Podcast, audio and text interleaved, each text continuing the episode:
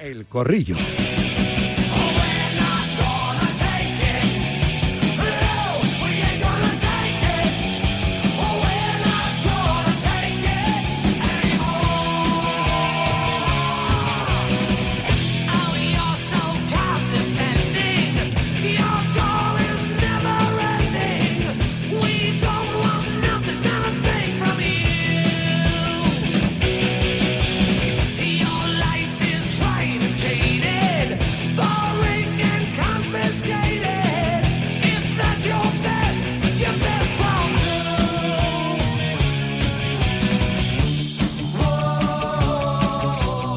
Música de Twisted Sister para avanzar un poquito, no sé si a las fieras informativas, pero sí a los contertulios, contertulias, con ganas seguro de hablar y de analizar uno de los mayores escándalos o el mayor escándalo sin precedentes en la historia del fútbol español, lo que estamos viviendo con el caso Negreira, que ha sembrado la sospecha, la duda sobre todo el estamento arbitral, por culpa de alguien que se vendió se vendió a un club participante en la competición en la que desde su cargo como vicepresidente del Comité Técnico de Árbitros tenía cosas, cosas que decir, arbitralmente hablando, casi nada, ¿no? Eh, tenía que, que, influir, podía influir de hecho en los, en los jueces de la contienda, que diría el clásico. Voy saludando a Vanessa de Lucio, Onda Madrid. Hola Vanessa, ¿qué tal? Buenas tardes.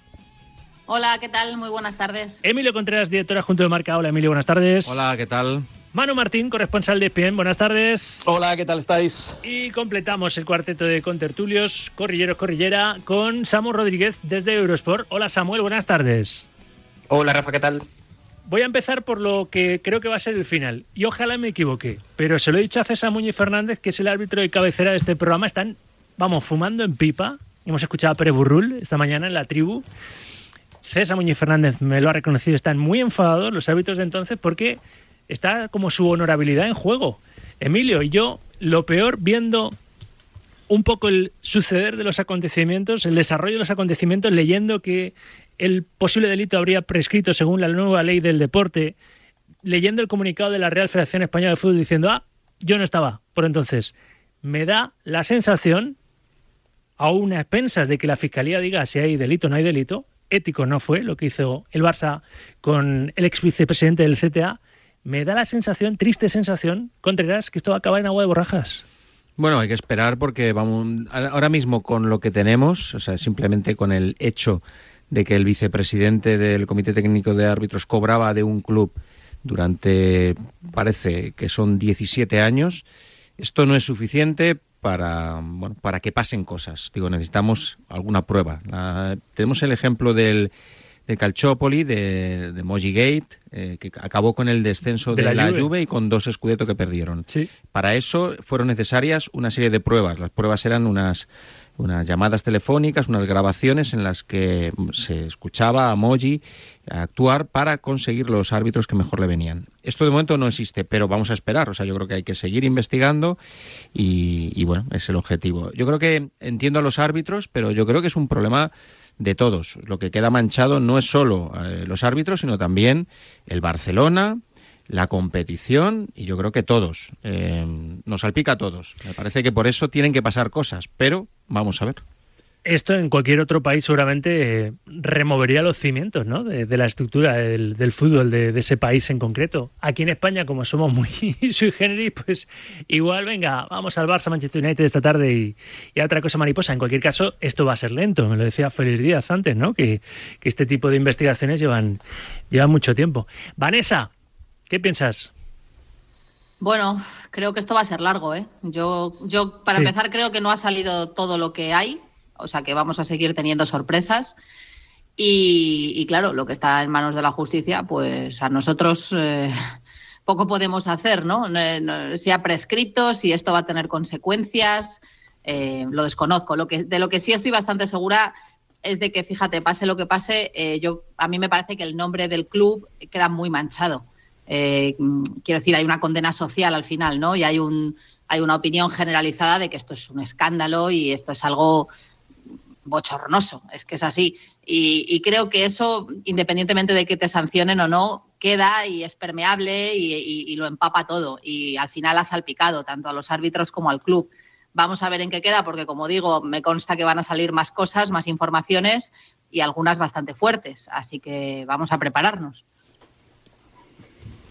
Manu. Yo un poco como, como dice Vanessa, sí, lo que más me preocupa es precisamente la, imagen que se puede dar con todo este tema, ¿no? Evidentemente eh, hay que ser prudentes.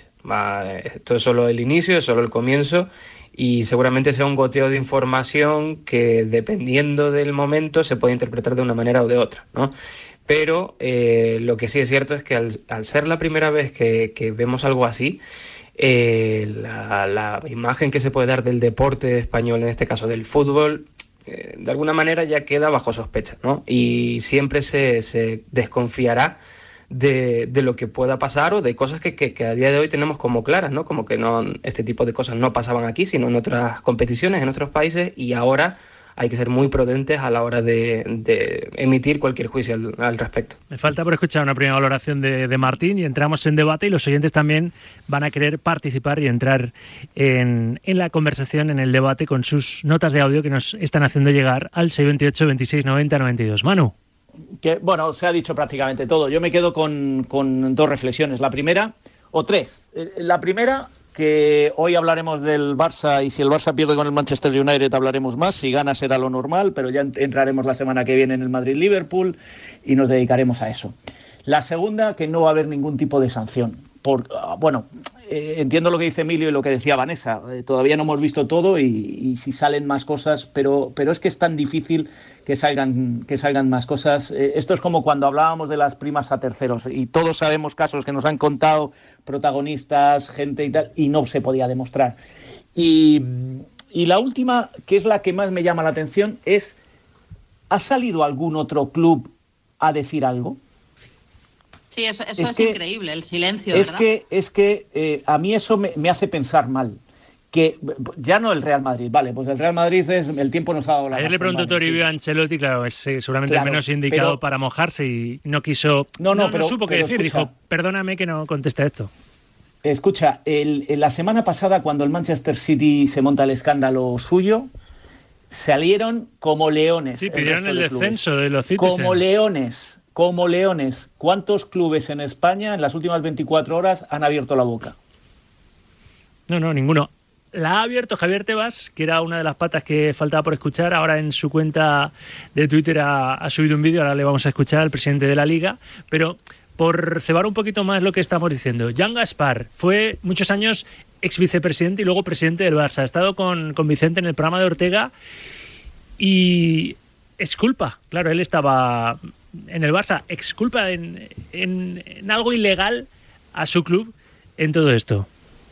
Yo creo que el Barça no ha hecho ninguna ilegalidad, eh, ni moral, ni ética, ni ha hecho algo que eh, es bastante habitual en, general. Tanto si en algún momento el Barça ha seguido un sistema de a través de una empresa en la que estaba vinculado un ex árbitro, pero que no estaba gestionada por él, sino que lo estaba por su hijo y servía para unos informes pues yo no creo que hayamos hecho ninguna irregularidad. Reconozco, eso sí, yo tampoco soy tan súper forofo como para no reconocer que, bueno, qué casualidad que los informes que se pudiesen hacer venían de eh, una persona o de una familia eh, o de un hijo que hacía informes que puedan interpretarse que podían favorecer eh, al Barça. Imagínense cómo están a los seguidores del Madrid. Claro, por eso el Barça ganó tres ligas, sé cuánto. Sí, jugamos con con un jugador que era cojo. Claro, Messi era cojo, pues ganamos ligas. Claro, si eso se dice, y yo digo otra, el Madrid las ha ganado porque ha hecho trampas y se han quedado con Di Stefano durante muchos años, un jugador que era del Barça. Eso no lleva a ningún sitio, ya no lleva a ningún sitio. La verdad es que eh, genio figura, Joan Gaspar. Ha hablado le escuchamos, pero, pero de lo que habéis escuchado del que fuera vicepresidente muchos años y luego presidente del, del Barça, Emilio, que no vea nada ilegal, tiene que decir la fiscalía si hay ilegalidad o no, pero desde luego ético ético no, no fue el proceder ni del Barça ni de Enriquez Negreira. No, pero no, no puede ser. O sea, esto ya no es una cuestión ética. O sea, esto es una cuestión de que ha habido un pago de una cantidad totalmente desproporcionada a un miembro del eh, organismo arbitral. Y esto, mm, esto, es, esto es una barbaridad. O sea, si normalizamos esta barbaridad, tenemos un problema. O sea, nos hemos convertido... O sea, yo, lo diferenciaría de, de, lo que fue la, la charla de, de Rubiales y de, y de Piqué, lo de la Supercopa, un poco. Esto es una barbaridad, lo que estamos hablando. Y lo peor que podemos hacer es convertir en normal lo anormal. Es decir, es una.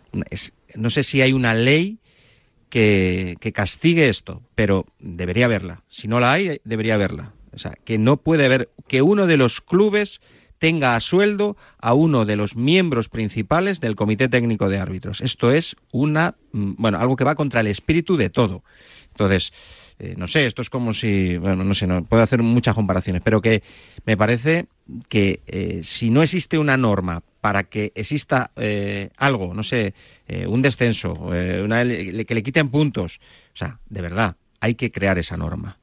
Y hablábamos de que esto va en la ley del deporte, que esto es algo que, que se consideraría grave y que ha prescrito porque han pasado más de tres años, pero yo creo que aquí hay cuestiones penales que van más allá. Y entonces, digo, si se demuestra que, se ha que la competición se ha condicionado por, pues eso, por el pago de uno de los clubes a un miembro del estamento arbitral, eh, evidentemente esto va a ir para adelante. O sea, no pensemos que ha, ha podido prescribir lo que es en la ley del deporte, que es una sanción deportiva, pero no si es, si es un delito penal. Y recordemos que desde hace unos años están penadas varios de las de lo que antes no estaba penado. Es decir, antes las primas a terceros era algo que no pasaba nada. Eh, pero Sí, sí, eso, ha está cambiado. en el Código Penal, sí, sí. Yo, eh, por aportar algo, y escucha a Vanessa, a Manu y a, y a Samu más, hablando antes con Muñiz Fernández, le he preguntado si él, que como asturiano, como, como Manu de ascendencia también casi o de, de corazón, eh, que es, él ha pitado muchas veces al Barça y ha pitado mucho al Madrid y ha pitado muchos clásicos, ¿no? Muñiz Fernández en su etapa larga trayectoria como árbitro de primera división, ex colegiado también internacional. Y me ha reconocido que él jamás, jamás le dio ninguna indicación, que no tenían relación con Enríquez Negreira, que el hijo sí, como ha contado Pere Burrul en la tribu, nuestro árbitro en el marcador, el hijo sí que les, les vendía charlas de, de coaching y tal a los árbitros, les daban ahí charlas y eso lo llevaba el hijo. Pero claro, están muy dolidos los árbitros, porque que alguien de la familia del colectivo arbitral les haya, entre comillas, vendido de esta forma, Manu, Vanessa, Samu, para No, ellos es muy duro. que, es que eh, hay, hay veces en la vida en las que no te tienen que dar una charla o te tienen que dar indicaciones, sabes dónde estás y sabes a quién te debes y sabes... Y es triste reconocerlo, pero es así. Y, o, eres valiente y te marchas eh, del sitio o, pasas por el aro eh, sin que te digan nada. Tú sabes que, pues, pues, es- a ver, ejemplo muy obvio, estás en un partido de derechas, pues tienes que pensar eh, como esa gente, o trabajas en un partido de izquierdas y tienes que pensar como esa gente, por ponerlo exagerado. Eh, entonces, que simplemente estuviera Enrique Negre- Negreira como vicepresidente, que fuera el que llamaba a los árbitros en los ascensos y en los descensos, el que tuviera influencia sobre el presidente, el que tuviera influencia sobre la época en los tres que designaban. Da igual, si es que al final eh, todo eso es un caldo que se queda ahí y que al final te acaba contagiando. Entonces, sí, no has recibido nunca ninguna instrucción, pero sabes dónde estás. Y encima, eso, que lo hubiera hecho-. Que lo hubiera hecho otra- gratis ya, ya hubiese sido feo, pero que encima, por eso, por Claro, unos informes y- verbales, medio millón, como reflejan algunas de las facturas, algunos de los, de los pagos, pues claro, te hace pensar en que a cambio había algo más. Y déjame que diga eh, eh, dos cosas más. Una, aquí parece que es un siempre que está el Barça por medio, está el Madrid por medio, está el otro. No, ¿por qué no preguntamos a los equipos que descendieron durante esos años? ¿Por qué esos no levantan la voz? Porque yo no me he puesto a mirarlo y si tengo un rato esta tarde me voy a poner a mirarlo. Los enfrentamientos del Mm. Barça contra los equipos que aquellas temporadas descendían. Los famosos penaltis que no le pitaban a uno y le pitaban a otro. Dos años estuvo Pues el Barça sin que- recibir un penalti en contra. Que, sigo, si- que sigo sospechando mal de que esté todo el mundo tan callado cuando esto no, Mm. no está normal y se habla. Lo que y pasa, se habla de yo cosas. sabía- Y la última, y la Sí. última, solo la última os dejo. Y, y, y Joan Laporta, mi personaje favorito, él también fue presidente. Y él no dice nada Sí, de sí, que sí, en esto su afecta época a se cuatro pagó. presidentes. A él también le Sí, afecta. sí, no, no, no, pero que el único presidente del, o sea, el, el- el presidente actual del Barça, que ayer hacer unas declaraciones matando al mensajero, curiosamente el mensajero es catalán, que si hubiera sido madrileño ya no te digo la que se hubiera liado, curiosamente el mensajero es catalán, hace unas declaraciones matando al mensajero, pero él no habla nada de sus años de presidente y de cómo eso se pagaba. Eso también es sospechoso. Bueno, ahora No, retoma, retoma la palabra Vanessa de Lucio. Pero es que faltaba una pata, ¿no? Por, por dar su, su opinión. Una pata institucional en todo esto. Mm, La liga no, no es quien quién hace las designaciones arbitrales. Los árbitros dependen de la Federación, del Comité Técnico de Árbitros, pero ha hablado Javier Tebas, hace unos segundos. Una vez visto todo a estas horas, podemos ah, decir que entre las noticias de las facturas, las declaraciones de Andújar Oliver, eh, las noticias de la cadena SER que llama al principio, que tenemos que diferenciar dos temas, algunos temas claros. El primero, que evidente que en el año 2018 y en los años anteriores las normas de compliance, de, que controla los conflictos de intereses, tanto del Fútbol Club Barcelona como las de eh, del Comité Técnico de Árbitros no funcionaron, ¿no? porque es evidente que con lo que se está viendo, lo que hemos visto en los medios de comunicación, pues eh, esos servicios no se debían haber prestado nunca ni en los importes ni en, los hechos que se han prestado. ¿no? Eso conlleva, en un principio, y se está hablando de, si pudiese haber sanciones deportivas o no. Tenemos que aclarar ya desde el primer momento, ya lo hemos estudiado, que no es posible que existan eh, sanciones disciplinarias deportivas porque desde el 18 al 23 han pasado cinco años y este tipo de eh, sanciones eh, los prescriben a los tres años desde que se han producido los hechos. Por lo tanto, del 18 al 23 son cinco años a nivel deportivo no va a ser no es posible. Otra cosa es en el ámbito de la jurisdicción penal que ahora está la fiscalía la fiscalía investigando eh, los, los, hechos sucedidos y si, puede, puede existir un posible delito de corrupción entre particulares en la versión de amaño en el ámbito deportivo. ¿no? Vamos a ver cómo termina esa investigación. Nosotros desde la Liga vamos a esperar y vamos a respetar la investigación que realice la Fiscalía y una vez que termine la investigación, si la Fiscalía decide interponer la, oportuna denuncia o querella en, los tribunales correspondientes, ¿no? Y a partir de ahí tomaremos decisiones, ¿no? Si hay una querella, evidentemente nos tendremos que personar como acusación particular y si no hay querella, pues el, asunto quedará archivado. Por tanto, esa es la postura de la Liga hasta las fechas de hoy. ¿no? También vamos a requerir a nuestros miembros del Comité de Arbitraje de Fútbol Profesional que, se que, es, que hay un miembro de la Liga en esas épocas que designaba los árbitros que van a los partidos si tuvo alguna interferencia o intervino el señor Enrique Negreira en alguna designación, porque lo que sí es una conclusión que tanto estéticamente como éticamente estas cosas no pueden ocurrir en el fútbol español.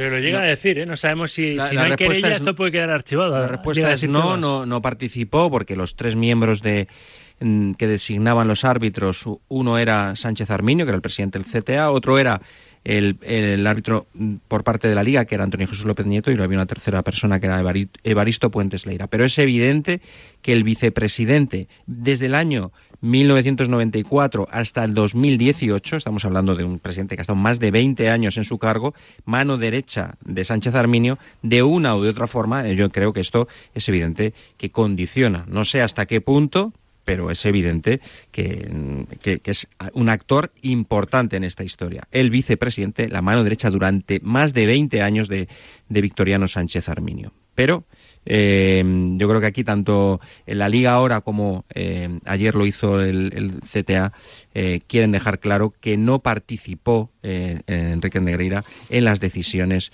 de los de los de los elegidos a la hora de, mm. arbitrar los partidos. Enrique Negreira ya está hablando, pero ante el fiscal, en la fiscalía, en los medios no creo que le escuchemos, pero Sánchez Arminio lo pedía antes Félix, sí que debería de salir porque por omisión, por acción o por omisión, era su mano derecha y debería también dar explicaciones de lo que hizo el que era su vicepresidente. Pero bueno, Vanessa, ibas a decir algo antes. No, no, y, a raíz de esto que dices, si Enrique Negreira en realidad eh, lo que declarará será por su inspección de Hacienda por, ese presunto fraude fiscal. Que encima Hacienda le pilla porque intentó esas facturas, claro, declararlas, de grabárselas. Sí, sí, sí, sí.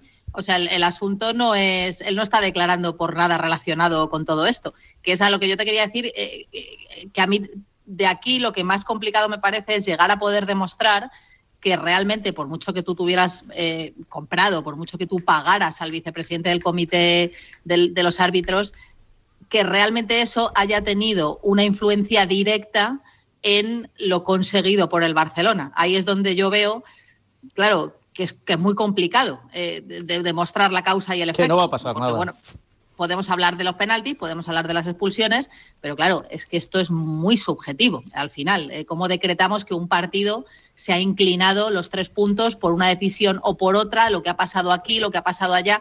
Entonces, por eso decía yo que lo que queda al final es un tufo, una, una sospecha y un, y un y un ambiente malísimo y un silencio que a mí es que me está dejando perpleja por parte de gente que podría aprovechar ahora mismo, podría salir a decir, oiga, yo no gané ese año la liga, me siento perjudicado, pero aquí nadie habla, no Bueno, entiendo pero, muy bien por qué. Yo, yo sí lo Yo supongo que entiendo. están esperando a que haya más lo pruebas entiendo más porque, claro, ¿no? más allá de, de lo que es una sospecha, cuando tú haces un... Bueno, hemos visto aquí comunicados de, de algún club, bueno, pues simplemente por sospechas han lanzado ese comunicado, pero lo que quiero decir en este caso, Claro.